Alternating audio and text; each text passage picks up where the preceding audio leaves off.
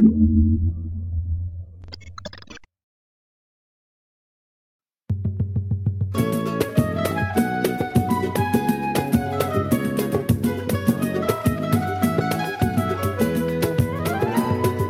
já passei por quase tudo nessa vida.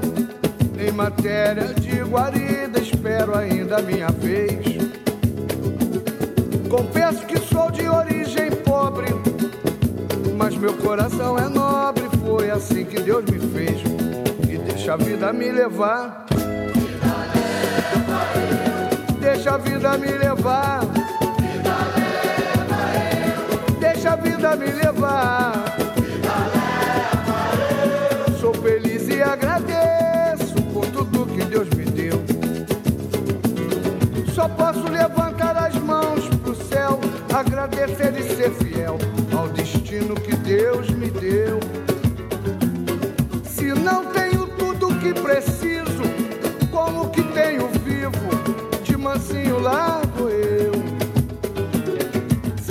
coisa não sai do jeito que eu quero, também não me desespero. O negócio é deixar rolar. E aos trancos e barrancos lá vou eu, e sou feliz e agradeço por tudo que Deus me deu. Deixa a vida me levar. Deixa a vida me levar. Deixa a vida me levar.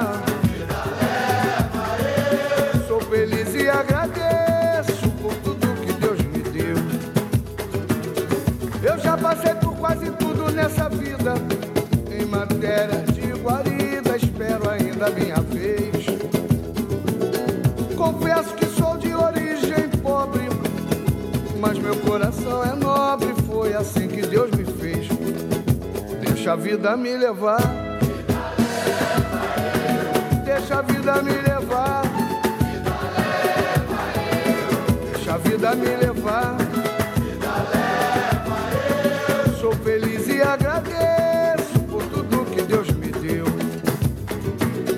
Só posso levantar as mãos pro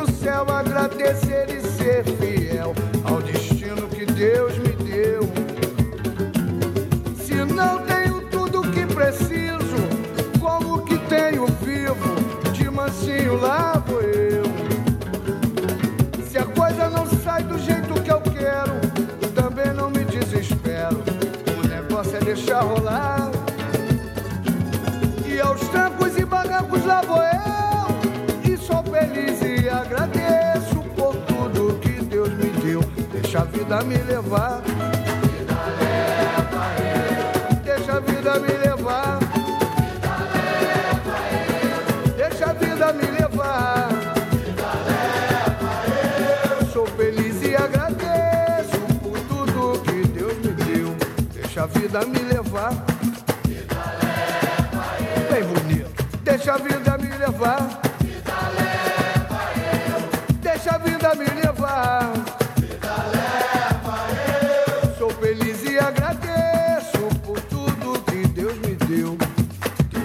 Vida me levar, vida leva eu. Deixa a vida me levar, vida leva, vida leva eu. Deixa a vida me levar,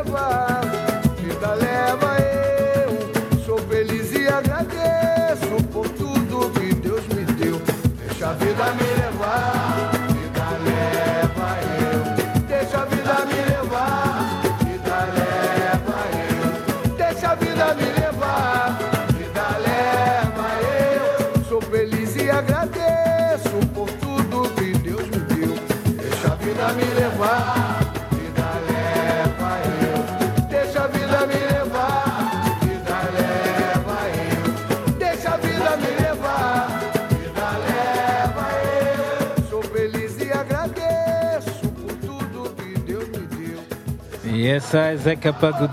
Olá a todos e bem-vindos a mais um podcast Very Important Preto com o vosso verdadeiro Fernando Cabral.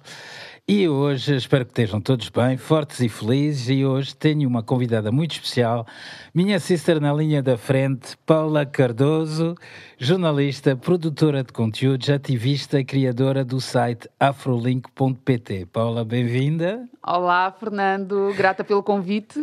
É ótimo estar aqui, ainda para mais estavas a partilhar comigo que sou a primeira convidada. Eu, eu nem sei se isso é uma coisa boa. Não, não é, não é. Eu já disse que podes autoflagelar, flagelar, porque não é uma coisa boa. Completamente. Não, não. Eu estava a escrever o, o, as perguntas de hoje e fiquei naquela é a primeira mulher que eu tenho convidado. Mas olha, fico contente por, por seres tu e bem-vinda. E queria, para já, que tu te apresentasses aí às pessoas, eh, quem é a hum. Paula Cardoso. Já fizeste ali uma apresentação que acho que acaba por, por resumir ou por trazer aquilo que é o essencial. Sendo que eu, recentemente, tenho-me apresentado como uma. Uh, como uma pessoa que produz mudança. Uhum. Uh, ou seja, como uma change maker e game changer. Portanto, nesta esta dupla uh, intervenção, que eu acho que tudo o que eu faço, eu acho não, tenho a certeza, tudo o que eu faço, o meu propósito, o meu compromisso, está ligado, está tudo ligado a esta vontade de mudar uhum. o mundo à minha volta. Portanto, obviamente começamos à nossa volta e depois logo se vê o poder de contágio que essa, que essa energia que nós estamos a colocar de mudança tem, mas o que me move é isso. Portanto, tudo o que eu faço, seja escrita, uh, porque eu coloco essa questão de produção de conteúdos, porque um, a denominação de jornalista uh, envolve Limita. uma tutela do Sim. ponto de vista formal da coisa, não é? É preciso existir uma carteira profissional e eu, quando começo a desenvolver os meus projetos, nomeadamente o AfroLink, eu, uh, portanto, não renovo a carteira, portanto, uhum. é o, o que é equivalente a entregar a carteira profissional, se quisermos, porque queria ter essa independência um, uh, e não é compatível, portanto, com o código deontológico e tudo mais, porque eu quero estar completamente à vontade para, um, por exemplo, fazer publicidade a, a, VIP, não é? A Very Important Preto. Quero okay. estar completamente à vontade para fazer publicidade a uma série de marcas uh, detidas por empreendedores negros com as quais me vou cruzando. E como jornalista isso não é possível. E também quando tu estás a criar os teus projetos, tu precisas de financiamentos. Claro. Como é que eu posso ir bater a porta de financiadores e ao mesmo tempo estar a exercer a atividade? Não dá, não dá. Mas falando um bocadinho de ti, tu, tu és angolana, quais são as tuas origens? Não, ah. moçambicana. moçambicana, nascida lá, nascida, nascida aqui? Nascida lá, na Beira, portanto, eu sou a mais nova de três irmãs, um, e nós, portanto, eu vim para Portugal, o meu pai já cá estava, um, não há muito tempo, mas já, já, o meu pai veio primeiro e depois eu vim com a minha mãe e com as minhas duas irmãs. Okay. Um, vim fazer os três anos, portanto estava ali já dois e muitos, quase três. Uh, e a infância foi toda passada em Portugal, infância, adolescência, uh, início da vida adulta, e depois tive apenas uma, apenas, que não foi apenas, foi, foi muito importante no meu percurso, tive uma experiência de trabalho em Angola, sendo que a primeira foi em 2009, 2010, seis mas, meses. Mas isso já no jornalismo, já, já, já jornalismo. formada e tudo. Formaste em? Relações internacionais. Ok. E depois de relações internacionais, estive a trabalhar, uh, não chegou a ser um ano, mas foi quase um ano, num escritório de importação e exportação. A empresa chama-se Unitarma, de moçambicanos, portanto, moçambicanos também. Uh, e a minha mãe trabalhava lá. Então, eu, nas férias, comecei por, numa ou noutra ocasião, fazer lá assim uns part-times e depois, quando me licenciei, portanto, quando acabei o meu curso, uh, havia uma necessidade uh, a nível de secretariado e eu fui para lá nessa altura, só que já tinha a vontade de ir para jornalismo. Era isso que eu ia te perguntar. Já estavas a escrever na altura ou já como é que isso entrou? Uh, a escrita sempre fez parte do meu processo de autoconhecimento, se quisermos. Eu tinha diário, Portanto, eu sou aquela adolescente clássica que tinha um diário. Cheguei a rasgar alguns, uh, sobretudo depois de uma das minhas irmãs ler, né? Uh, então aquilo, a fúria, tinha mais que ver com essa uh, invasão de privacidade tremenda. Quando se partilha quarto, tem, tem este, este tipo de, uh, de desafios. mas sempre gostei de escrever, portanto, português sempre foi das minhas disciplinas preferidas. Adorava composições, Uh, e, e, na adolescência, esse lugar, esse espaço um, de desabafo, de confissão, acho que me salvou de alguns processos, se calhar, mais difíceis uh, em termos de em termos de construção identitária, em termos de pertença, de, de sentir que faço parte de alguma coisa. Uhum, Uh, e então enco- sempre encontrei muito na escrita esse, esse espaço uh, de cura, porque eu considero que é um espaço de cura. Claro que quando eu o fazia, não o fazia com esta consciência sim, que hoje tenho, que não é? Sim, sim. Eu fazia apenas porque achava graça aos diários. Para Mas, já... mas a coisa que tu, tu não te encaixavas bem era qual, qual era a coisa? Por seres africana, por ser- estar aqui Ai, em tanta Portugal naquela coisa, altura? tanta coisa, Fernando. Eu A também passei por isso, a adolescência é uma fase. E eu digo-te uma coisa, eu gabo os pais. A sério, eu não sou, não sou mãe, gabo os pais, porque a adolescência é uma fase. É terrível. Mas é de, terrível. de se encontrar, de, de- de perceber quem é que tu és, no, no meio também de Portugal, estamos a falar de Portugal dos anos 90, né? Ah, Ah, Foi a ah, altura que eu cheguei cá também, 94. Ah, tu estás a passar por uma série de convulsões emocionais, começa por aí, e nem sequer tens hum, uma espécie de guia, não é? Que te permita minimamente identificar aquilo que tu estás a viver. Ah, e depois não há muita conversa, não é? Pelo menos eu nunca tive. ah, ah, nas, nas escolas por onde eu andei, não havia gabinete de psicologia, por exemplo, que te permitisse falar hum, de Sobre coisas tão coisas. elementares quanto a tua vocação.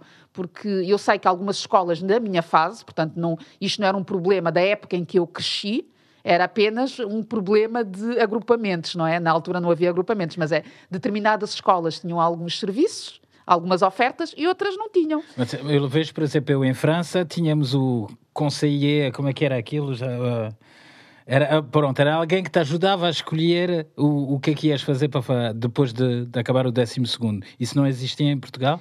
Ah, ah, lá está, tu, tu cá, tu logo no nono ano, tu com 14 anos, tu tens de decidir o que é que tu vais ser, não é? E tu não tens qualquer tipo de informação, a menos que tu tenhas algo que seja muito óbvio, Sim, uma vocação ou algo que tu gostas mesmo. Tu, tu já nasceste com algo que é identificado desde muito cedo, que também pode ser uma prisão, mas em todo caso está lá identificado, e tu já sabes, é uma coisa que, que é muito evidente em ti, que o teu caminho passa por ali. Agora, eu acho que a generalidade eh, das pessoas não tem. Demora mais tempo. Não é, não é no, no, no, no, no ano. Não é, no- não é com 14 anos. Eu, quando olho para trás e penso que tive de fazer essa escolha com 14 anos, eu penso, este sistema está todo equivocado, sobretudo pela forma como o sistema funciona. Porque eu até acho que não é assim tão descabido que tu tomes decisões conscientes, não é? Isso é possível. Tem de existir um sistema diferente. Portanto, tu tens de te habituar desde pequeno temos de, de ter essa, essa formação uh, desde muito cedo, desde o pré-escolar, se nós quisermos, começar a refletir sobre quem somos, a questão das emoções, que é muito importante, não é? Porque uh, na adolescência era aquela coisa que eu estava aqui a trazer. Tu passas por uma série de processos, nem sequer consegues perceber o que é que estás a sentir. Completamente. Uh, e, e quando eu estava aqui a trazer a questão da pertença, tem muito que ver, obviamente, a questão da negritude, sim, mas eu sempre vivi em bairros com uma forte comunidade negra. Portanto, eu nunca me senti, nunca fui a única negra. Eu eu fui o contrário. Eu vivi maioritariamente com brancos, onde eu era sempre o único negro lá no meio. O que é que acontece? Essa questão de ser a única negra hum, surge quando tu avanças no teu, no teu Do percurso, escolar. Exato. E profissional. E profissional. Profissional, então nem se fala, não é? Mas e como é que tu passaste das relações internacionais para o jornalismo? Lá está, eu já queria o jornalismo. Só o que é que acontece? Voltando um bocado, um bocado atrás, a questão da, da orientação, que é importante que se tenha para tomar as decisões, porque tu estás no- no- com 14 anos e dizem-te que tu vais ter de escolher, não é? Uma área, na altura eram quatro, não sei como é que está agora, creio que continuam a ser quatro, mas têm nomes completamente diferentes. Tu tens áreas de escolha e tu sabes que, que a área que tu, que tu fores escolher vai determinar depois os cursos aos quais tu podes candidatar. Pronto. E eu queria direito. Felizmente, felizmente, há aqui o universo a alinhar-se para me retirar desse lugar. Porque, hum, embora eu tenha um sentido de justiça e sempre, e sempre, sempre me incomodou bastante hum, esta questão de perceber desigualdades, discriminações, eh, E, e a lei em geral, né? Sim, isso sempre mexeu muito com o meu sistema de valores. Portanto, para mim, justiça fazia todo o sentido. E eu estava convencida que a opção que eu escolhi me permitia uma candidatura ao curso de Direito. Quando eu estou a acabar o décimo ano, percebo que não. Pronto. E, e percebo que não, já tinha aquele percurso feito, jamais eu iria recuar. Porque para mim, recuar significava falhar. Uhum. Hoje já não olho para, para, para, para a realidade desta forma, mas com aquilo que, com o nível de consciência que eu tinha naquela altura, para mim era inadmissível. Boa aluna, nunca tive, nunca tive problemas a nível de desempenho. É, agora vou mudar o Agora vou chumbar. para mim aquilo era uma mancha no meu currículo, nem pensar. Portanto, pensei, olha, o que é que eu vou fazer, o que é que eu posso fazer com, com, com, com este curso? Porque o problema ali foi que eu tive uma diretora de turma no nono ano que nos aconselhou a todos a escolher a via tecnológica, que era uma novidade no sistema educativo. E segundo a, a, aquela que foi a apresentação que ela fez, a via tecnológica defendia-nos de um mau desempenho uh, ao longo do secundário. Portanto, se eu não tivesse notas para o acesso ao ensino superior, eu terminava o 12 ano com uma formação que me permitia ir para o mercado de trabalho um, com ferramentas que a pessoa do curso geral não tinha. Portanto, esta foi a conversa. Portanto, que aquilo era o melhor dos dois mundos. Mentira. Mentira, porque depois havia disciplinas que eram diferentes. E essa, e essa diferença, que era de uma ou duas disciplinas, uh, depois determinou um, este resultado, que era o de eu não me poder candidatar a direito. E mesmo o curso de Relações Internacionais que eu fiz, acabei por fazer porque me autopropus a exame de uma disciplina que eu não tinha. Uhum. Portanto, eu basicamente, no, durante as férias de verão, portanto, já, já tinha entrado em português-francês, na nova, com as cadeiras que eu tinha, com as disciplinas que eu tinha, era, era uma das opções que eu, que eu, que eu tinha disponíveis. Candidatei, portanto, fiquei nessa primeira opção na nova e depois fui fazer exames para, uh, que eram os da segunda chamada, uh, estudando a sebenta, porque era filosofia. Portanto, eu adorava filosofia, mais uma vez a questão da escrita, de refletir e, e de poder interpretar textos. Um, e eu decidi, ok, eu tive filosofia no décimo e no décimo primeiro, não tive no décimo segundo, vou tentar perceber qual é que foi a matéria. E foi isso que eu fiz. Portanto, pedi, obviamente, o programa, pesquisei o programa, não, já não me lembro como é que eu fiz, e havia, na altura, umas sebentas que resumiam o pensamento dos autores que estavam a ser dados. E eu comprei essas sebentas, pá, li aquilo e fui fazer exame. E a partir dessa nota que eu tive no exame, candidatei-me e entrei depois na segunda fase em Relações Internacionais. Pronto, foi, foi isso. E a passagem para o jornalismo? eu já. Uh, portanto, eu primeiro queria direito, não é? Só que direito era impossível porque uh, eu podia ter filosofia, não é? Filosofia para mim era algo que me estava acessível. As outras disciplinas, uh, para direito, eu tinha ter ainda uma segunda disciplina. Ou era História, que eu não tinha, tinha outra coisa, que se chamava Introdução ao Desenvolvimento Económico e Social, e, e havia um português diferente daquele que eu tinha. Eu tinha o B e tinha de ser o A. Portanto, já era muita complexidade. Uh, então eu descartei direito. Portanto, disse, ok, né, não, não, não está para ser, não, não, não vou estar aqui a chatear com isto. E, e optei por relações internacionais porque tenho uma prima que é diplomata e que está nessa área. Okay. Então aquilo era uma referência, a tal questão dos role models, que é super importante. Uh, a, a, minha prima Tininha tinha essa formação e eu disse, ok, a Tininha é uma pessoa que eu admiro, isto parece-me ok. E ela tinha falado uh, da questão do direito internacional, das organizações internacionais e pronto, e aquilo pareceu-me estimulante a meio do meu curso, a meio ou no, no, segundo ano, portanto, aquilo eram quatro anos na altura, creio que foi no segundo ano, há, há uma coisa que acontecia na minha faculdade que se chamava Jornadas eh, de Comunicação Social. Pronto. Uh, e estas jornadas uh, tinham uma série de conferências, painéis, enfim.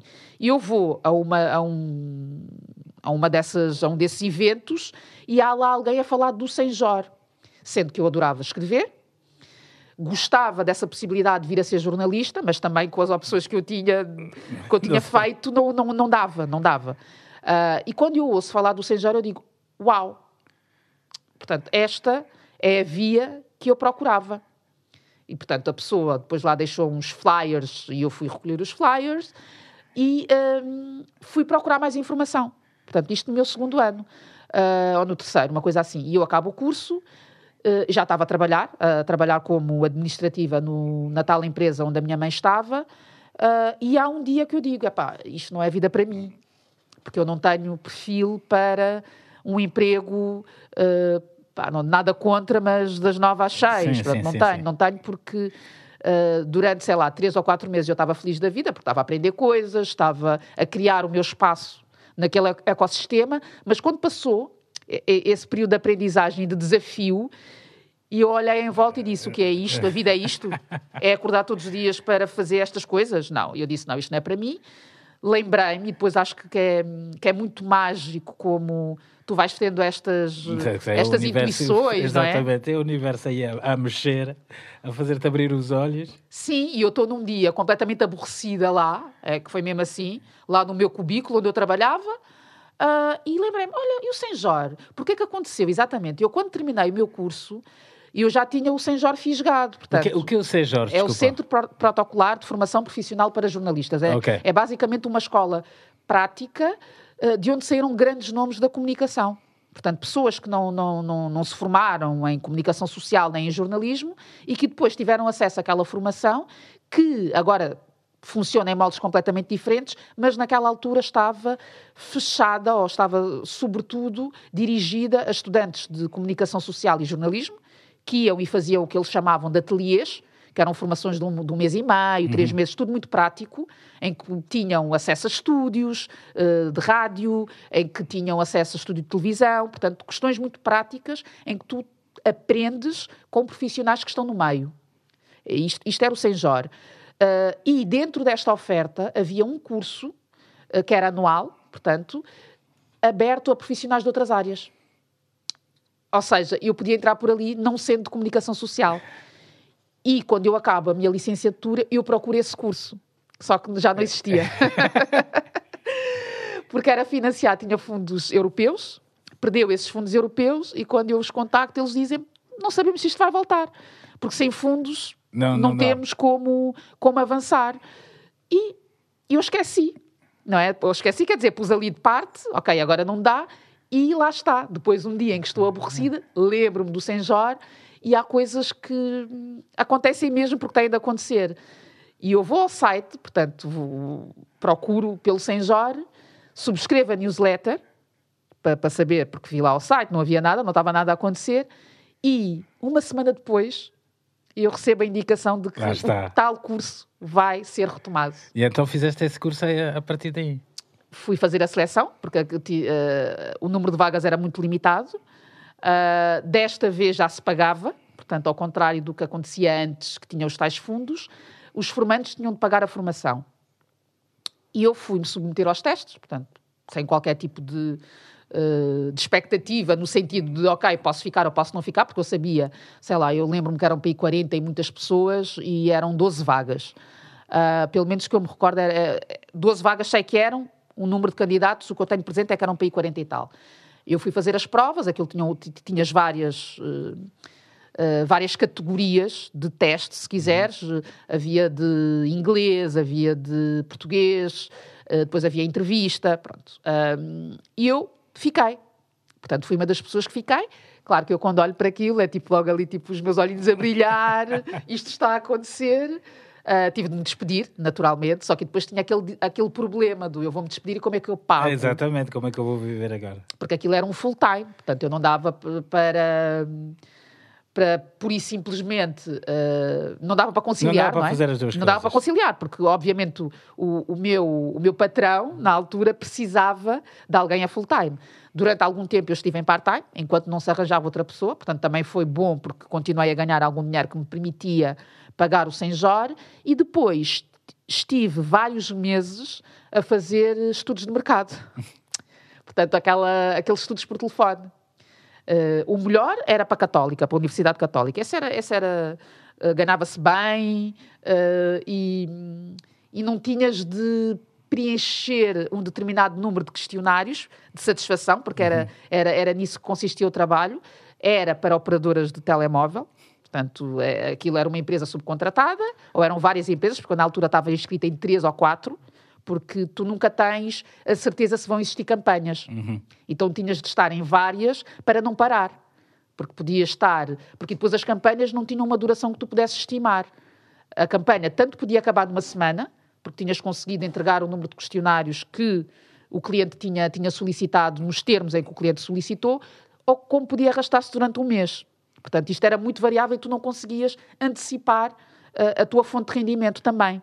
Pois se disse, mas ao mesmo tempo já estavas então no curso da. Estava, o curso era de manhã, era até à uma, E eu, de tarde, numa fase inicial, corria, porque o, o meu o escritório onde a minha mãe trabalhava é na Bobadela, não sei se sabes onde é que fica, que é, que, é, que é município de Louros, mas o município de Louros é enorme. É município de Louros para aqueles lados de São, Sacavém, São João da Talha, pronto, por aí.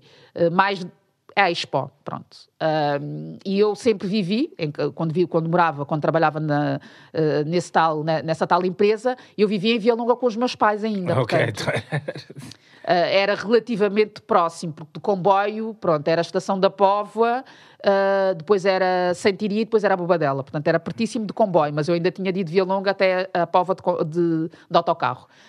e sempre a minha mobilidade sempre foi assim, transportes públicos. Portanto, eu sou, até porque eu não tenho carta, portanto, tenho de me orientar de transportes públicos. Um, e lembro perfeitamente dessa correria nessa altura, porque eu saía a correr do Senjor para conseguir estar, e depois na Bobadela, o Senjor era ali nos Mártires da Pátria, entretanto já, já mudou de localização, e eu ia a correr de transportes públicos para a Bobadela, que felizmente um, não era às duas, que se entrava era às duas e meia, um, e eu conseguia estar lá, mas sem aquele tempo para almoçar, sequer, era tipo, come qualquer coisa e orienta-te. E depois, quando deixei eh, de estar eh, na, na tal empresa, era uma correria desgraçada e entre part-times.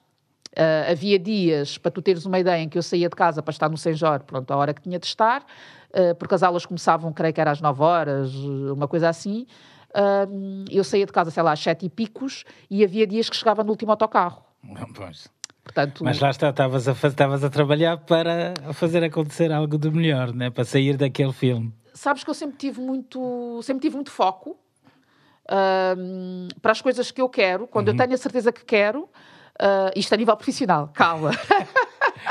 a nível emocional, esquece, desgraça total. Já estou melhor, mas uh, a nível profissional sempre tive muito essa, ah, essa energia de uhum. me atirar às coisas. E acho que parte muito do tal lugar de não pertença que eu senti desde muito cedo, uh, que é tu, tu, tu perceberes que tens de fazer muito mais do que as pessoas à tua volta ou do que a maioria à tua volta para chegares a algum lugar, nem sequer é para wow, não é? Porque até, até essa, essa possibilidade de sonhares que para mim hoje em dia é quando me perguntam o que é que estás a fazer, eu digo estou a construir o meu império. na altura, sim, não, não. É? Na altura, quer dizer, na altura tu olhas em volta e tu não tens pessoas negras em lado nenhum. É, completamente.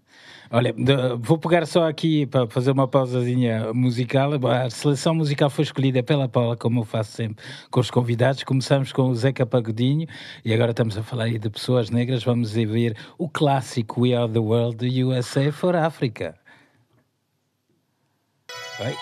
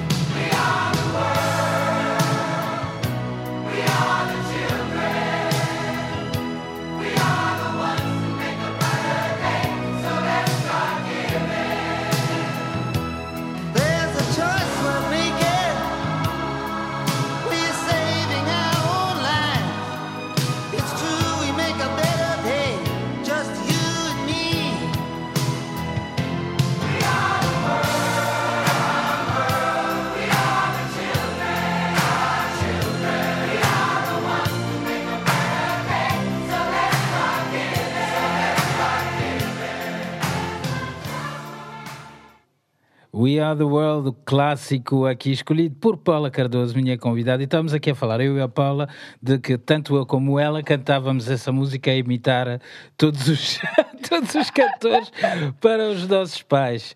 Ah, seguindo então a Sérgio, vais parar a visão.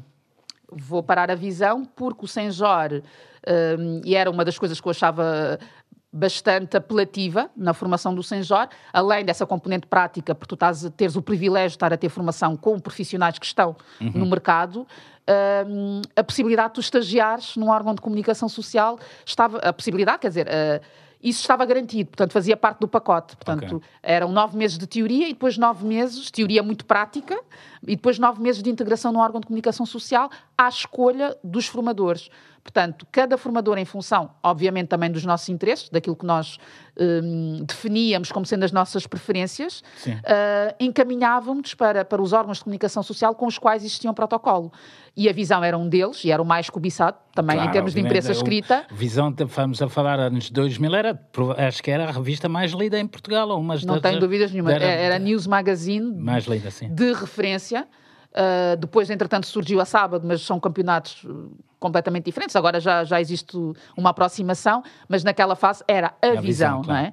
Uh, e, e aquilo para mim era um sonho a acontecer. E tu fazias o que na visão? Escrevias. eh, Tu, tu, quando começas, és estagiário. pronto. Eu era estagiária. E as- os estagiários iam sempre para o online quando começavam. Ok. Portanto, o que me tinha sido ahm, ah, prometido era metade, portanto, desses três meses seriam no online e a outra metade ah, na revista mesmo, que era o que todos queriam, não é? Eu queria ver é o meu número Não, na revista. revista, obviamente. obviamente. Uh, e sendo que o online, atenção, o online naquela, naquela altura era offline, não era online, que tu atualizavas o site duas vezes ao dia, era assim uma coisa, era, era, era de facto na, na pré-história dos online. mas eu estive no online e depois quando chegou o mail, lá está, mais uma vez esta minha postura, eu fui bater à porta porque ninguém falava comigo, Ninguém me dizia, ok, acabou, agora vais para a revista. Eu queria ir para a revista, ter a, sentir e ver o meu nome. Por muito que o meu nome já tivesse sido assinado. Sim, já estava no online. Estava, não, não assinavas sempre, a maior parte das coisas que, que fazias não eram assinadas, só se existisse mesmo assim um trabalho mais eh, E era sobre jornalístico. que, que assuntos? Eram. Escrevi sobre internacional, por exemplo, lembro de ter feito um trabalho sobre, na altura, as eleições eh, na Califórnia, em que tinhas aquela. aqui- aquilo era, era e continua a ser assim um bocado, não é? Tens uma série de estrelas de, a candidatar-se, havia o Schwarzenegger, pronto. To- Todo, todo este folclore eleitoral, escrevi sobre isso, escrevi sobre questões da União Europeia, porque eu tendo esta, este background de relações internacionais, acabava por Pois. ser muito natural hum, estar, estar nessa área. E foste bater à porta, então eu quero ir para a revista. Fui porque ninguém falava comigo, porque tu estás à espera eh, que. eh, para já, porque tu tens o orientador, e eu tinha um orientador, porque isso é da praxe, não é? Designarem alguém para ser, Sim. para ser o teu babysitter. Mas e depois isto na prática não, não funciona, porque a pessoa também está a trabalhar, enfim, pronto. E eu estava ali um bocado, no meu cantinho, não tinha qualquer tipo de integração, não tinha, naquela fase. Depois chegaram duas estagiárias e era com elas que eu tinha, que eu tinha proximidade. Ahm, e pronto, chega, já tinha passado. Quando chega ali aquele um mês, pá, eu não brinquei, fui lá, tipo, bati a porta da, da, da diretora, ou, ou perguntei com quem é eu devia falar para fazer essa mudança e disseram-me, olha, vai ali ao gabinete da Cláudia, Cláudia Lobo, que é uma pessoa que eu adoro, portanto, que foi, foi uma pessoa muito importante no, no meu percurso, pelas, pela confiança também, porque acho que é preciso, claro que é preciso tu mostrares trabalho, mas também é preciso Claro, que a partir alguém de- te abre as portas também. Claro, e, e a Cláudia sempre abriu. Portanto, que eu lembro perfeitamente que no meu estágio havia ali pessoas, pelo menos, vá, uma pessoa claramente que, que tinha ali uma, uma proveniência com, com influência. Portanto, que se tu quiseres falar em cunhas, se fosse para ficar alguém, ficava aquela pessoa, não, falava, não ficava eu. Então, eu, eu acho isso fantástico. Tu estás num espaço em que tu percebes que o teu desempenho fez a diferença. Ok. E, e isso aconteceu-me. Ah, mas enfim, fui bater à porta e, e não consegui falar, porque depois é muito difícil tu apanhar as pessoas numa redação. Pronto, estão a fazer mil e uma coisas e normalmente as pessoas da direção têm reuniões noutros espaços. Pá, e eu não conseguia apanhar. O que é que eu fiz? Pus lá um post-it no computador, assim, tal. Porque depois a Mais secretária uma da vez Cláudia. fizeste acontecer. Que é Não, a isso. secretária da Cláudia era o caos. Eu já acho que sou caótica, mas da Cláudia tu não tens noção. Então aquilo não havia espaço para pôr nada. E eu disse: onde é que ela vai ver? No, no ecrã do computador. Óbvio, então pus lá o post-it. Sou a fulana de tal, estou ali a estagiar no online desde o dia X e hum, disseram que a meio. Eh, havia Ia a possibilidade para a para a sociedade, que é normalmente a secção onde as pessoas são integradas, porque é onde cabe tudo. Pronto. Ah, e, e depois de ter feito esse, esse movimento, ah, a Cláudia foi ter comigo e disse: Ah, tu é que és a não sei das quantas que deixou ali não sei o que é isto. Mas olha, mas me- mexeste para fazer a coisa acontecer e funcionou. É pá, pois. de- tenho iniciativa para, para isso, sim. Tenho iniciativa para Eu, isso. eu vi que estiveste na visão e depois na Sol. Sim, depois passei para o Jornal Sol, quando o Sol eh, nasceu. Ah, portanto, Já para a revista ou foste para online também outra vez? Não, fui, fui para o primeiro caderno, porque o Sol eh, nasce de uma equipa de dissidentes do Expresso. Portanto, e esta Eu equipa. lembro, lembro mais ou menos dessa história. E esta equipa forma o Sol, e eu fui fazer testes, mais uma vez os testes, e eu tive, tive uma possibilidade, ou surgiu a determinada altura a hipótese de eu ir para lá com o meu antigo editor internacional, que foi o Filipe Fialho, que foi desafiado a integrar a equipa do Sol. Espero não estar a, com- a cometer nenhuma inconfidência, acho que não. Ah, e normalmente o que acontece, e isso também tu, tu percebes como é que o jornalismo funciona, ahm, o editor, quando é convidado, pode negociar os termos, não é? E por norma, eles dizem-te sempre: eu quero levar alguém. Exatamente, sim, sim. Alguém da sua confiança, com quem já trabalha. É e como na sabe, música, nas editoras e tal e qual. e sabe que tem ali uma garantia. Ahm, até porque vai para um novo sistema, portanto, vai arriscar, e, e o Filipe já estava há séculos na visão. ah, portanto, era mesmo uma mudança grande para ele. E ele falou comigo nessa altura e eu, obviamente, disse: Claro que sim, vou já contigo. E existiu essa possibilidade. E se eu tivesse entrado por essa via, pá, teria entrado com uma situação pá, remuneratória que não tem nada a ver, que foi a que eu encontrei. O facto de eu ter sido submetida a testes e ter sido selecionada por essa via. hum, baixou completamente eh, a minha tabela salarial, se tu quiseres. Só que era uma mudança que eu queria ter. E, e isso também é uma coisa que eu tenho muito. Eu às vezes faço mudanças que implicam um downgrade salarial. Mas que também traz mais. eh, que, que- gostas mais.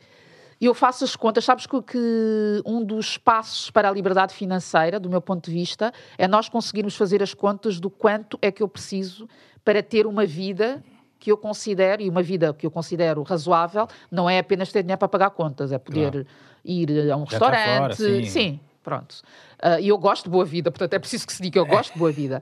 A questão é ahm, tu teres a coragem de dar esse passo, não é? Porque eu, quando me despeço, é? Já é E outra a etapa sair da profissional. visão para ir para Sol também. Aham. Numa Sol nova, né? Não, e tinha ah, acabado de ter contrato, que era algo que eu estava ahm, a tentar, porque eu estava na visão há três anos, quase três anos, cheguei a fazer três anos, mas a última reta final já era com contrato. Portanto, até ah, dois anos e muito, eu estive a recibos verdes.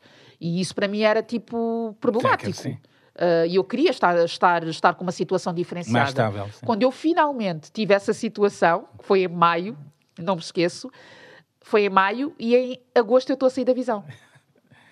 Sim, E essa experiência na Sol, portanto, também te abriu as portas. Foi a partir daí a seguir que foste para Angola. foi, foi. Foi através da Sol ou como é? Foi, foi porque eh, o Sol tinha capitais angolanos. A partir de determinada altura não começou assim, Uhum. mas houve ali uma série de temáticas eh, sensíveis que foram trazidas para as manchetes do jornal e que tiveram como consequência, que envolviam o governo do Sócrates e que tiveram como consequência eh, o fechar da torneira de uma série de anúncios, portanto as pessoas, as pessoas se calhar não têm muito esta consciência, mas o que paga É exatamente o as o revistas paga e as publicações. de anúncios. claro, e aqueles que vêm do Estado, quando deixam de aparecer, é muito difícil de tu conseguires subsistir.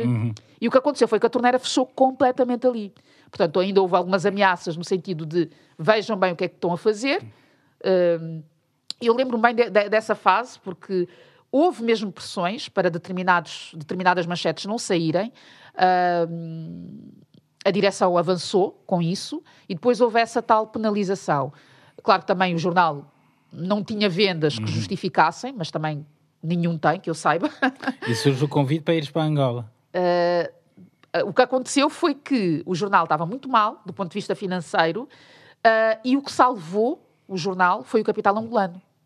Portanto, entrou ah, esse dinheiro de Angola e quando entra o dinheiro de Angola, ah, abre-se o acesso também ao mercado angolano, ah, sendo que estas pessoas que estavam a investir no projeto tinham outras publicações em Angola, ou estavam a começar ah, a ter investimentos no setor dos mídia.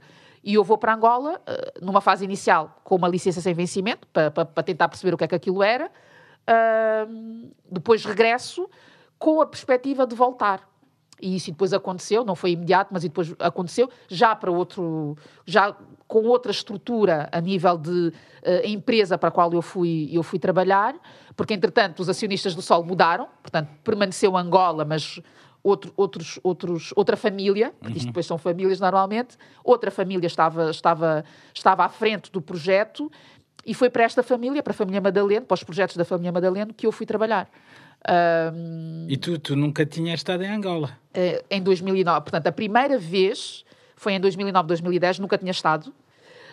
Tinha Imagina a diferença entre o, o, o- pronto, o jornalismo em Angola e o jornalismo aqui. Até as estruturas e isso tudo foi como é que foi. Sabes que hum, há uma série de ideias feitas que nós temos, mega preconceituosas, ah, que não se confirmam na prática, não é? Ah, não só em relação ao país, a realidade que tu vais encontrar, porque as informações, e eu nunca tinha estado a viver em nenhum país, claro que nasci em Moçambique, mas não tenho Sim, essa lá memória vivencial, não é? Uh, tenho algumas memórias, mas não acho que são, na sua maioria, construídas. Mas essa consciência do que é viver num país africano eu não tinha. E quando eu chego a Luanda, a, a minha primeira sensação foi: ah, mas isto é super desenvolvido. eu até tenho vergonha disto, mas é verdade. Não, mas isto é é super desenvolvido. Eu acho que também vem de, de lá está, do, a imagem que é mostrada da África aqui, é uma pessoa aqui, isso, quando vê a África nas notícias ou coisas, só se fala em miséria, em guerra, em Exatamente. isto e aquilo, e uma pessoa, obviamente, até eu tive vários, viajei muitos países africanos, lembro de ir a alguns deles a pensar, olha, vou, vou para uma guerra civil, ou vou Pois, para isso, sim, e sim, depois cheguei lá, para pera lá, que isto não, não é nada disso. Olha, para tu teres uma ideia, eu tinha uma colega, só para, só para percebermos o nível de ignorância, tinha uma colega eh, branca, como, como a generalidade dos meus colegas, não é? era a negra única na redação, cá em Portugal, e antes de eu ir, portanto, da primeira vez, ela disse-me assim: Ah, tu vais mesmo para, para Angola? E eu disse: Sim, vou. Porque lá está, eu sou a gaja que se atira, né? Sim. Tipo, ok, o desafio, bora lá. Ah, e não tinha nada a perder, era uma licença sem vencimento, depois o meu lugar estava cá, se aquilo não corresse bem. Ahm, e ela diz-me: Ah, é que eu tenho um, um amigo fotógrafo que, que esteve lá e aquilo é só corpos na rua. Aqui- aquilo é tão mau, não é? Eu Tu estás a passar na rua e há cadáveres. Claro, claro, claro. Eu tive filmes parecidos, porque eu, era outros países africanos onde eu dizia que ia para o Burkina Faso, ou para o Mali, e coisa, Sim. para o Congo, e dizia isso nos anos 90, em Pois, Portugal. sim. E aí a malta toda dizia: pá, vais morrer. Vais morrer, vais apanhar uma doença, ou vais levar Pois, com uma bomba e coisa. sim. Mas isso dos corpos na rua é bem, é bem preconceito. Aquilo há, há cadáveres na rua. Estás a andar e há cadáveres. Eu fiquei tipo assim, hã? E depois outras pessoas diziam então, mas onde é que tu vais viver? Eu disse, ah, pá, não sei. Disseram-me que tenho lá um apartamento, pá, whatever. Vais para Aí tu não pediste para, para ver? E eu não. Claro, quando eu cheguei lá, confesso-te que chega a um prédio, numa zona super nobre de Luanda, mas um prédio completamente escavacado hum, em termos de fachada. Sim. Portanto, aquilo não tinha porta. Não, não tinha acabado ainda o prédio. Não, tiraram a porta. A porta já tinha desaparecido. Uh, o, ti- tinha elevadores, mas não funcionavam. Pronto, aquelas coisas. Pá, e eu, quando chego ao, ao prédio e vejo aquilo sem porta, a minha primeira cena foi: Ah, se calhar devia ter pedido para ver fotos. Pois. não, mas a casa era, era, era, era ótima. Portanto, E, não- e foste não- lá para. Qual era o projeto lá? Era, primeiro fui para o Jornal de Expansão, o Jornal de Economia. Depois que estava, tinha acabado de ser lançado, era uma coisa super recente. Ah, e depois, quando regresso, já em 2013, no início de 2013, portanto, essa primeira experiência foi 2009, 2010. Em 2013, eu regresso ah, também para o grupo onde está o Expansão, porque o Expansão aí depois mudou de, de mãos, ah, mas detido já por este acionista do Sol, também em Lisboa. Uh, mas vou já para um grupo onde existiam outras publicações, todas elas assim. Portanto, basicamente, uh, o acionista foi pegando em vários títulos que já existiam no mercado e resolveu fazer um grupo de mídia a partir dessas publicações que comprou. E Então eu fui para lá para trabalhar, para ser uh, chefe de redação do jornal Agora, que já não existe.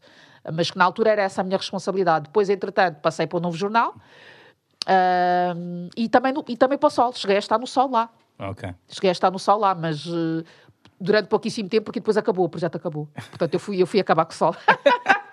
Olha, vamos, já vamos falar então do teu regresso a Portugal e do, do Afrolink e companhia. E vamos agora abrir mais um tema aqui escolhido pela Paulinha, que é o Iacaya. Eu não conheço esse tema, que é assim mais eletrónico, né? É, é, é, é o, meu, o meu lado party. Então vamos lá para a parte.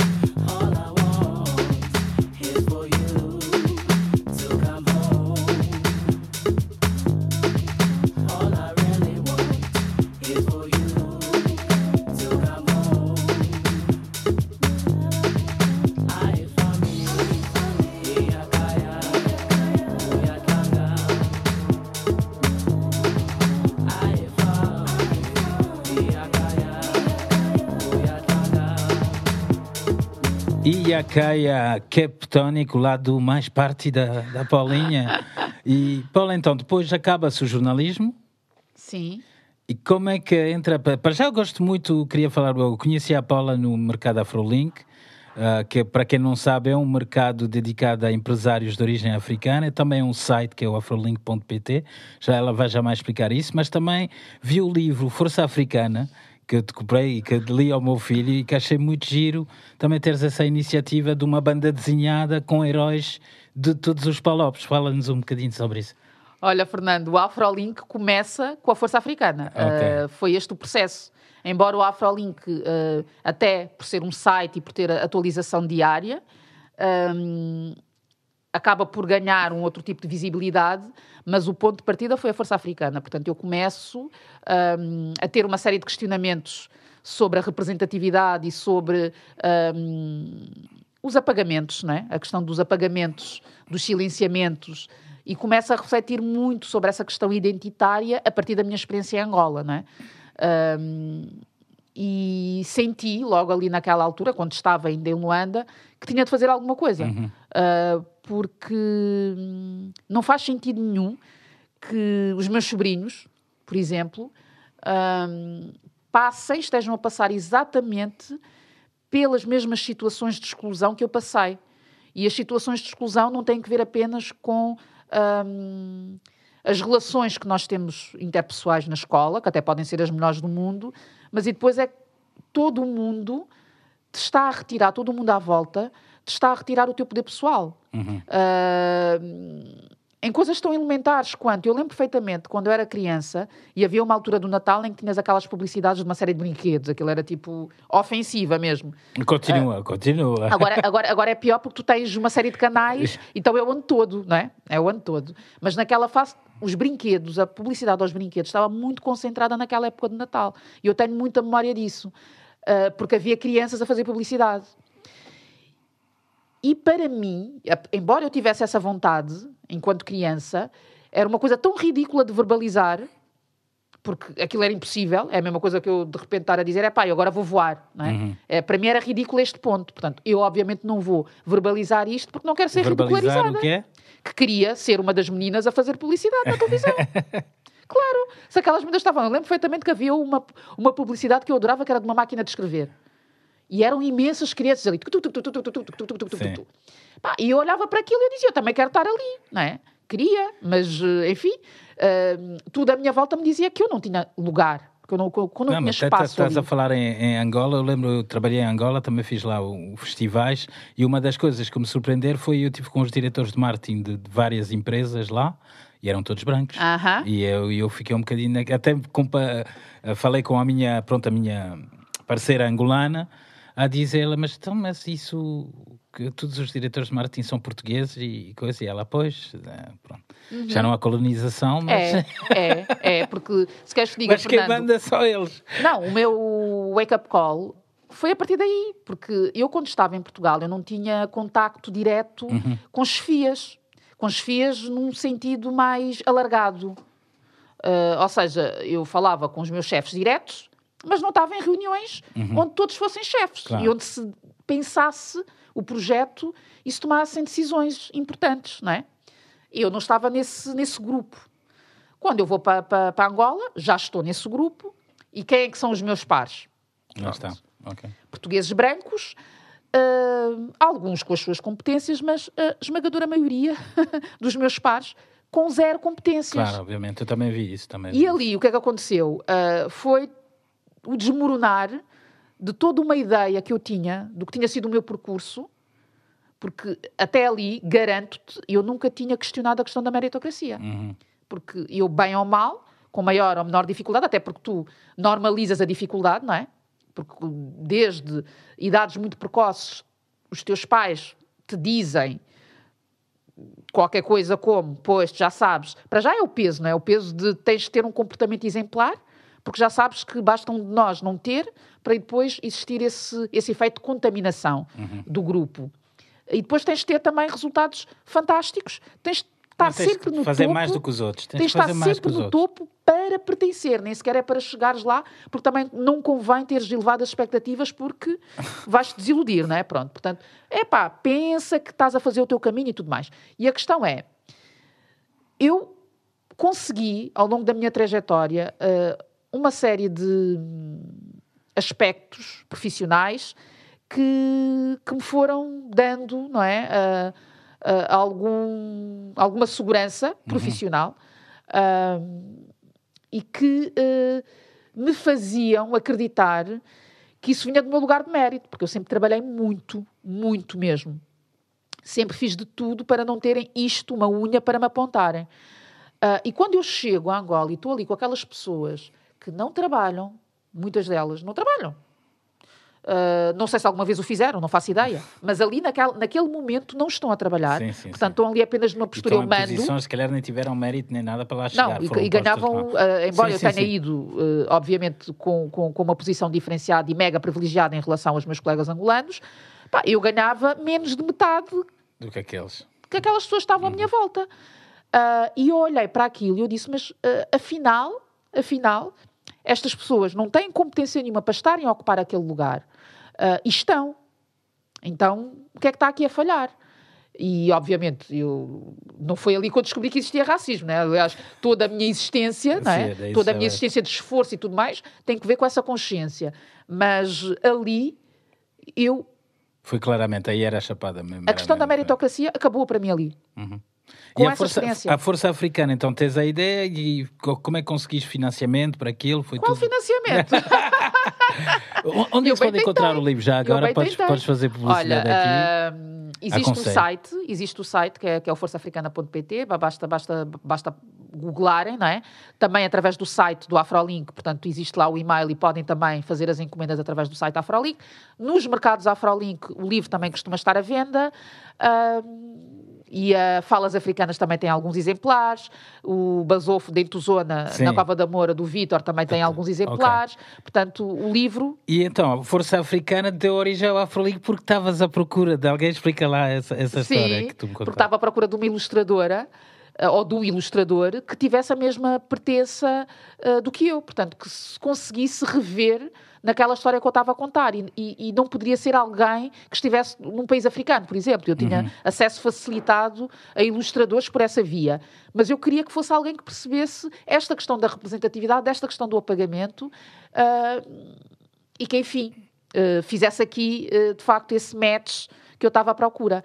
E, e nesse processo foi muito difícil encontrar ilustradores negros. Foi mesmo difícil. E eu só cheguei a Irene, a Irene Felipe Marques, que é a ilustradora, porque ela tem uma empresa, não é? Ela tem uma empresa, portanto tem um site, e eu, e eu- a pesquisa que eu fiz, eh, e depois lá está, como eu venho do jornalismo, e eu utilizo múltiplos termos até conseguir, eu encontro verdadeiras agulhas, vocês Quando acreditam? pesquisas, pesquisas a sério. Não, eu encontro agulhas em palheiros eh, a fazer pesquisa. Eu, para já, adoro pesquisa, adoro. Adoro esse desafio de ir à procura da informação.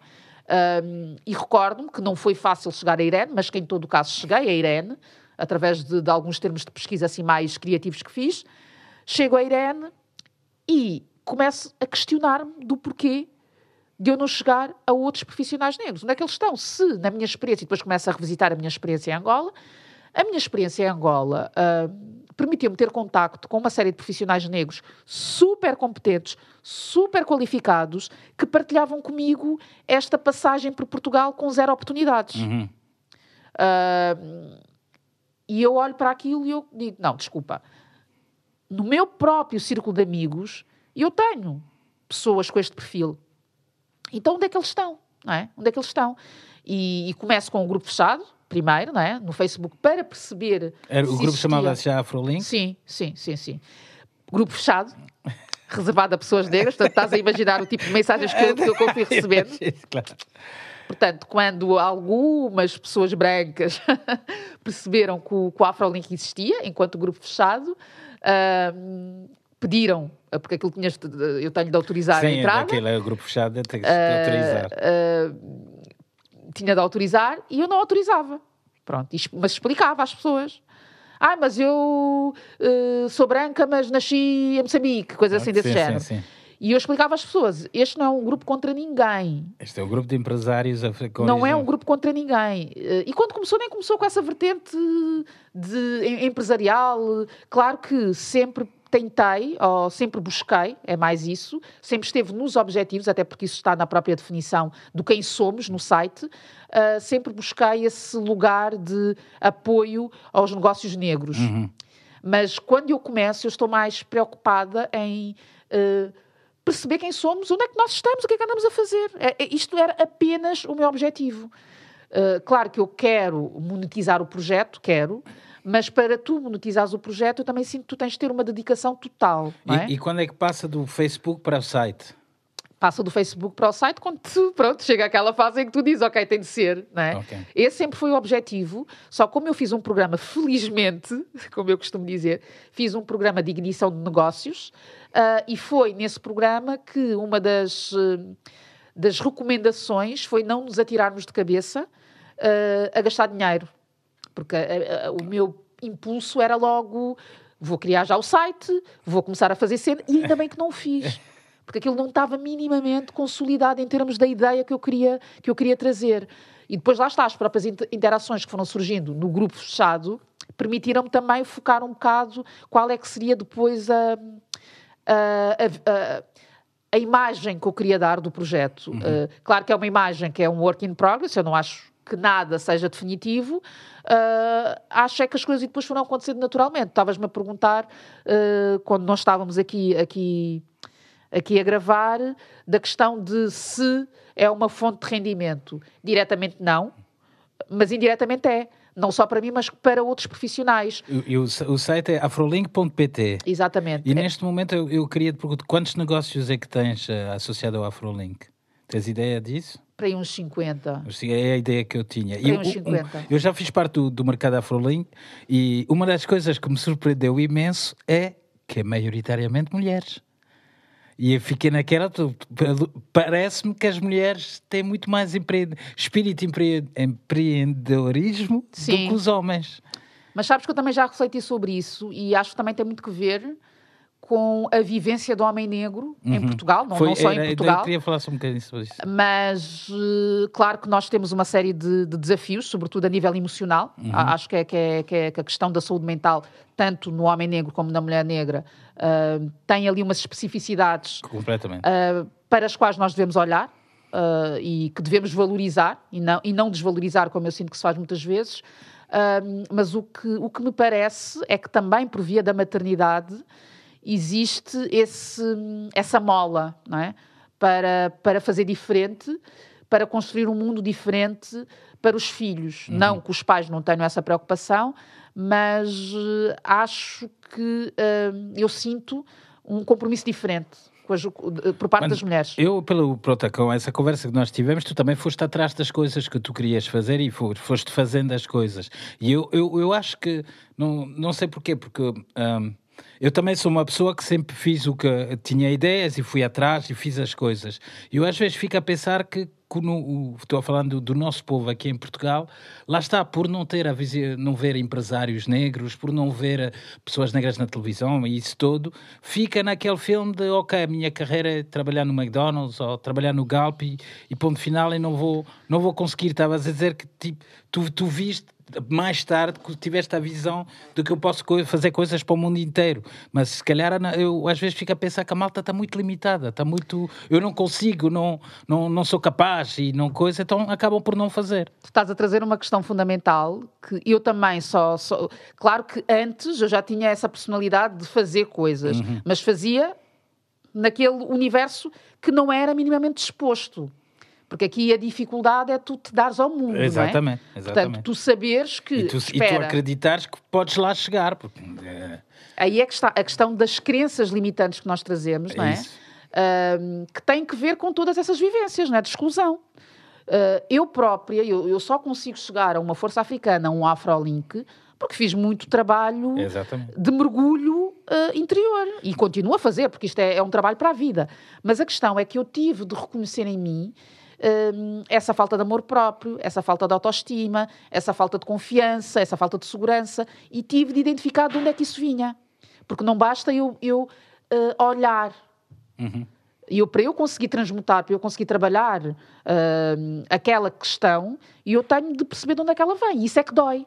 Isso é que dói. Mas, porque- mas eu, eu acredito, e isso é- são coisas que faremos mais à frente, eu acredito que devia haver tipo, algum tipo de workshop ou algum tipo de- de, Ai, formação. mas isso está nos meus planos. não. Obviamente, eu tenho ideia disso, tenho ideia disso, e- mas acho que é mesmo importante mesmo, mesmo isso acontecer. É, Ah, Mas do- no, no mercado afrolink eu gostei muito, como eu estava a dizer novamente, de ver as miúdas lá, empreendedoras, com muitas ideias, com, com projetos bons e ta- estás de parabéns para, por isso. Estamos todos, Fernando, porque acho que uma das coisas que mais me entusiasma e é onde eu vou buscar o meu oxigênio é, é perceber eh, esse, essa cooperação, essa energia de cooperação e não de competição, porque no mercado Afrolink já acontecem coisas como, é pá, quando temos o fim de semana, por exemplo, e eu não consigo estar no sábado, mas vou montar a minha banca, dá o olho, não é? Fica ali, fica ali de Sim, olho. sim, sim, sim. E- e E, isso eu a- acho fenomenal. Isto é algo que surgiu naturalmente. Há já sinergias, alianças, portanto, parcerias entre empreendedores. E tu acreditas que o mercado poderá acontecer em outras cidades sem ser Lisboa? Acredito, acredito que sim. Agora, a, a- o meu, a Nos- minha intenção uh, pa- para, para, para, o curto prazo, se quisermos, é ter um espaço Sim. regular uh, no centro de Lisboa. Tem- para quem não sabe, pronto, o mercado Afrolink tem acontecido todos os meses, em vários sítios de, de Lisboa. A Paula procurou o sítio, se, se alguém souber, pode sempre entrar em, em contato, porque acho que faz sentido até por mim acontecer todos os fins de semana e porque não em várias cidades. E ne- esses negócios que estamos a falar, tu, provavelmente há negócios fora de Lisboa também que te contactaram, certo? A, questão é, a maior parte dos negócios que ali estão representados não são de empreendedores que vivem em Lisboa, não é? no Ok. centro de Lisboa. Aqui há, é, primeiro, houve a oportunidade que surgiu, portanto, o mercado Afrolink começa e depois lá está, esta questão de eu me atirar à frente, de eu me lançar, tem muito que ver com isto. Alguém me desafia e eu digo, porque não? É um bocado, eu nunca fiz isto, Mas bora Ah, lá. Mas bora lá, sim. Porque se está a surgir e se está completamente alinhado com o meu propósito, com aquilo em que eu acredito, com a mudança que eu quero ver acontecer, eu vou fazer. E, e eu acredito, pá, eu, eu vivo em Portugal há 25 anos, já lá vão 25 anos. E o mercado agrolink apareceu em 2020. Foi. E agora está, por exemplo, o Basoff na capa do Time Out foi a primeira vez que eu vi um empreendedor africano de- no- na capa do- de uma Uhum. Sim. revista em Lisboa. Tu acreditas que estamos numa fase de mudanças aqui em Portugal? Ou... Olha, nós estamos a gravar esta conversa antes das eleições legislativas. Na semana, aliás, no fim de semana, é este fim de Antes, semana. não é? Sim. este fim de semana. Sim. Isto vai passar na próxima terça-feira. Pois, vamos lá ver como é que nós vamos na- estar na terça-feira. Se vamos estar eh, em depressão, não é? Não, Eh, o que é que vai acontecer? Porque, eh, obviamente, há aí umas. há já, já estão a, surgir assim uns. eh, umas previsões de catástrofe, de possibilidade de um, de um governo de direita com Não, chega. não, não vamos falar aqui de, já de, de- de coisas más, mas, mas eu acho que faz. A questão, mas a questão é como é que tu tens. Eu, eu sinto, sim, que, que estão a acontecer algumas aberturas, Uhum, é isso. mas eu temo que a maior parte delas sejam puramente circunstanciais e instrumentais. Eu até acredito que seja, não direi, pá, não quero entrar por aí, mas tipo moda, estás a ver? Tipo, de repente apareceu o Black Lives Matter. De repente fica mal tu fazes de conta que não estás a ver as coisas a acontecer. Exatamente. Pronto. Mas a realidade é que tanto o, eu, tu ao teu nível profissional, como eu no meu nível profissional, eu vou dizer, no mundo da música em Portugal, eu estou nisto há 20 anos, nunca encontrei outro Fernando. Nunca encontrei. Encontrei, pronto, algum outro promotor ali, mas a fazer o que eu faço ligado com, ah, pronto, com os grandes produtores nacionais e coisas, nunca encontrei ninguém. E, e até hoje faz-me confusão, epá, mas onde é que eles andam? E, portanto, por mim estás mesmo de parabéns pelo Afrolink, espero que se desenvolva muito mais, espero que consiga chegar a várias cidades e que venham mais empreendedores e também espero que pá, que as pessoas façam e acreditam e que possam criar os seus negócios, o que não é fácil. Né? Lá está, tu trouxeste há, pouco atrás na conversa hum, que é preciso que existam workshops, que exista formação, é? Exatamente. Uh, o que eu chamo de capacitação, porque Completamente. é importantíssimo, é fundamental, porque o, o que, o que a minha experiência me tem revelado é que, uh, por mais ferramentas que tu tenhas, uh, que te permitam dar esse passo em frente, ok, eu já, já me sinto preparada do ponto de vista eh, técnico Uhum. para fazer isto, mas há um medo tremendo eh, do, do julgamento, da crítica, eh, há, há uma crença de que não somos suficientes, ahm, isso inibe a ação. Então, eu acho que as ferramentas são importantes, as ferramentas no sentido, é importante que tu percebas eh, que as coisas não acontecem assim do pé para a mão, que há, que há uma série de etapas e teres paciência e resiliência para eh, ultrapassares uma série, uma série de obstáculos que vão surgindo no caminho, isso tudo é importante. Mas se tu tiveres, eh, se tu não tiveres, aliás, essa convicção de que tu mereces ocupar aquele lugar, de que tu E tens ter tudo, exemplos de pessoas que já fizeram também, acho que isso é muito importante. Isso... e a partilha, sabes? A partilha, partilha, de, tu, de, tu, de tu perceberes na conversa com os outros que aquilo por que tu estás a passar eh, não é uma cena só tua, não é? Claro. Ahm, que tu sentes muitas vezes, se calhar, eh, uma menor energia para a ação, alguma desmotivação, alguma frustração, mas que isto é comum a uma série de empreendedores.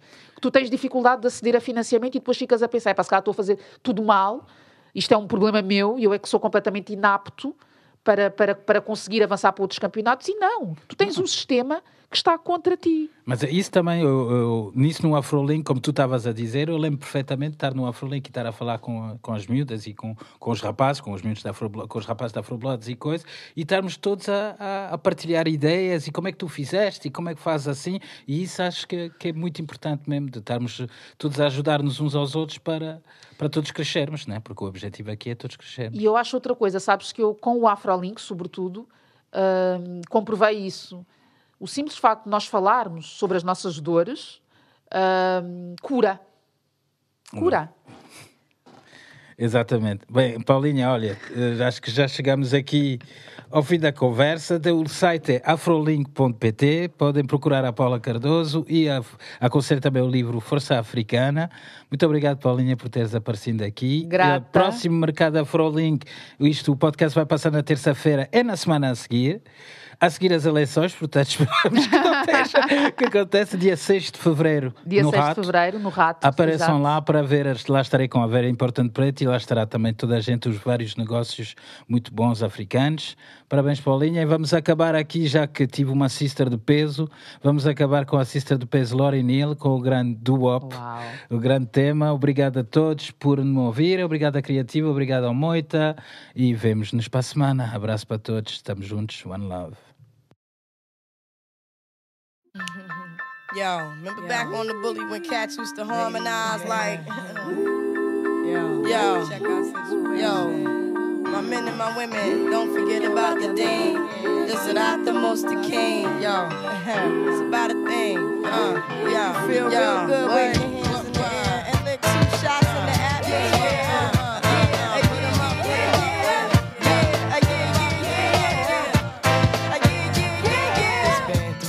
Since you were looking for your friend. The one you let hit it and never called you again. Remember when he told you he was about to Benjamins? You act like you ain't him, they give him a little trim to begin. Now you think you really gonna pretend like you wasn't down and you called him again. Plus when you give it up so easy, you ain't even fooling him. If you did it then, then you probably can. Talking out your neck saying you're a Christian, a Muslim, sleeping with the gin. Now that was the sin that did Jezebel in. Who you gonna tell when the repercussions spin? Showing off your ass cause you thinking it's a trend, girlfriend. Let me break it down for you again. You know I only say it cause I'm truly genuine. Don't be a hard rock when you really are a gem, baby girl. Respect is just the minimum. Nigga, you still defending them now. Lauren is only human. Don't think I haven't been through the same predicament. Let it sit inside your head like a million women in Philly pen. It's silly when girls sell their souls because it's sin. Look at where you be in. Hair weaves like Europeans. Fake nails done by Koreans. Come again. Yo, a win-win. Come again.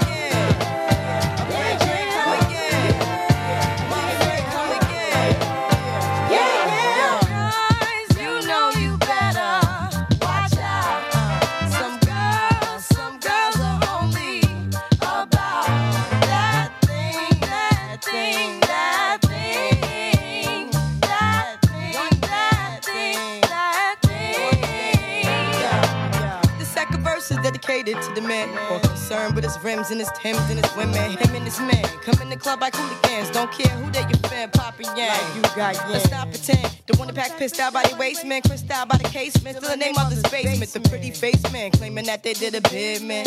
Need to take care of their three and four kids. The child support late. Money taking, heartbreaking. Now you wonder why women hate men. The sneaky silent man. The punk domestic violence man. The quick to shoot the semen. Stop acting like boys and be men. How you gon' win when you ain't right within? How you gon' win when you ain't right within? How you gon' win when you ain't right within? Uh uh, come again. Yo, yo, come again.